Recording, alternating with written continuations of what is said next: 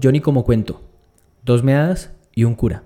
Este cuento empieza en 1995 y se termina en 2007. Yo había cumplido 10 años y los sábados por la tarde ahora eran sinónimo de catequesis. Mi mamá quería que yo hiciera la primera comunión a los 10 años. Entonces tenía que ir a la iglesia del barrio Ricaurte, que en realidad queda en el Kennedy, pero en el sur de Ibagué nadie se refiere a esa iglesia como la del barrio Kennedy. Es del Ricaurte porque en el sur todo lo que no sea Boquerón es Ricaurte y punto. Para ser más precisos, la iglesia se llama el Inmaculado Corazón de María.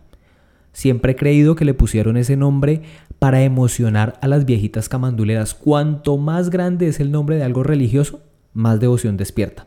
Fui a mi primer día de catequesis una tarde hermosísima. El sol se había tomado confianza y llegué sediento a la iglesia. Para mí era el primer día de catequesis, pero para todos los demás era el segundo. Yo no había podido asistir la primera vez, no recuerdo por qué, pero cuando llegué ya se habían armado los grupitos.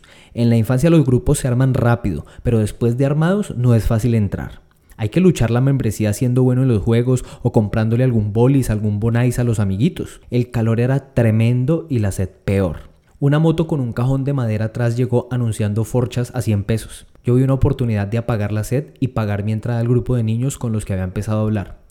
¿Quieren forcha? Les ofrecí. Todos accedieron. Mi mamá como motivación me había dado mil pesos para el recreo. Yo me sentía Pablo Escobar. Pedí varias forchas para los nuevos amigos y yo me tomé tres al hilo, casi sin respirar.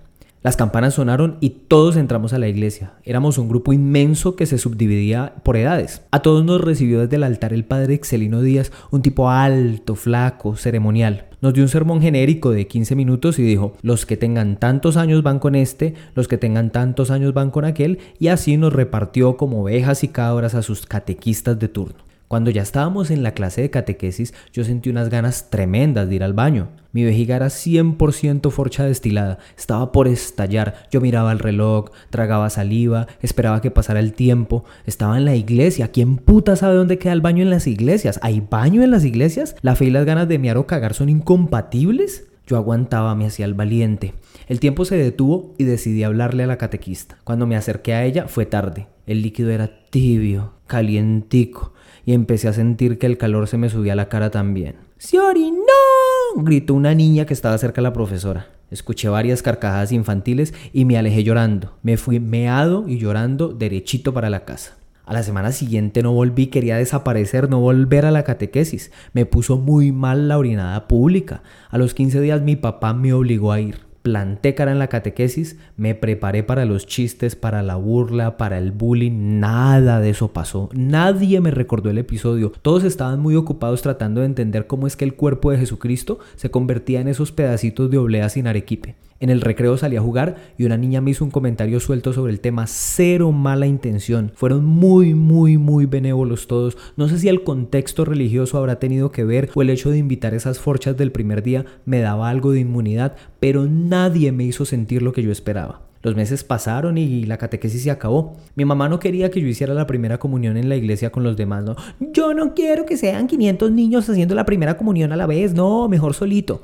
No, no sé por qué mi mamá sentía tanto fetiche por mi exclusividad recibiendo la comunión, pero no me interesaba pelearme con ella por eso. Mi mamá había decidido que yo hiciera la primera comunión en San Roque en la 17 con segunda. Mis papás se habían casado ahí en el 81. Mi bautizo había sido ahí en el 86. El bautizo de mi hermana había sido ahí en el 91. Y la idea que teníamos en casa era que todos los sacramentos se hicieran en San Roque. A mí esa iglesia me gustaba porque San Roque era bueno con los perros. Dos días antes de mi primera comunión fui a la iglesia del Ricaurte o Kennedy a confesarme. Mi mamá hizo la confesión primero, se arrodilló, duró cinco minutos hablando con el padre Excelino, se persignó, me hizo señas para que yo siguiera. Pum pum, toqué la madera del confesionario cagado del susto.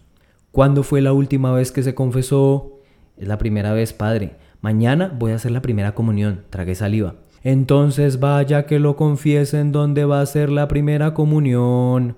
Bueno, señor, contesté. Mi mamá armó un escándalo. El padre estaba pálido. A lo mejor pensó que la penitencia que le puso a mi mamá era una bicoca. ¿Cómo le va a negar la confesión a un niño? ¿Cómo se le ocurre? ¿Cómo le va a negar eso? ¿No le corre sangre por la cara? El tipo iba a mandar al carajo sus modales y le iba a contestar a mi mamá, pero ella me agarró del brazo y salimos de ahí antes de que mi mamá empezara a sumar más pecados para su próxima confesión.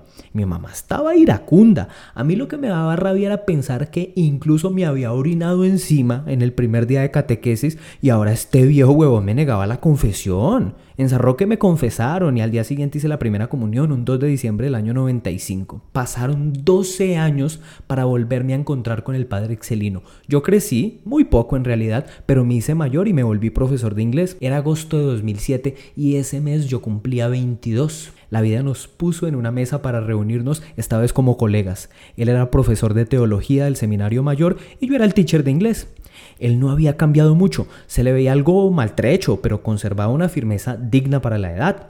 Yo lo miraba mal, lo quería agarrar a trompadas, recordarle el episodio de hacerle tragar el cuellito sacerdotal ese. Cuando la reunión se acabó, me acerqué y le pregunté, Padre, ¿Qué tan malo es negarle un sacramento a un fiel? Me miró sorprendido, me dijo, ¿a qué se refiere, profesor? Nada, cuando yo era un niño, un desgraciado cura se negó a confesarme. Mi mamá se puso histérica y usted viera la cara que tenía el pobre cura con todo lo que mi mamá le dijo. Los ojos de Excelino se abrieron cada vez más. Tenía el mismo gesto del 95, de 12 años atrás cuando se negó a confesarme.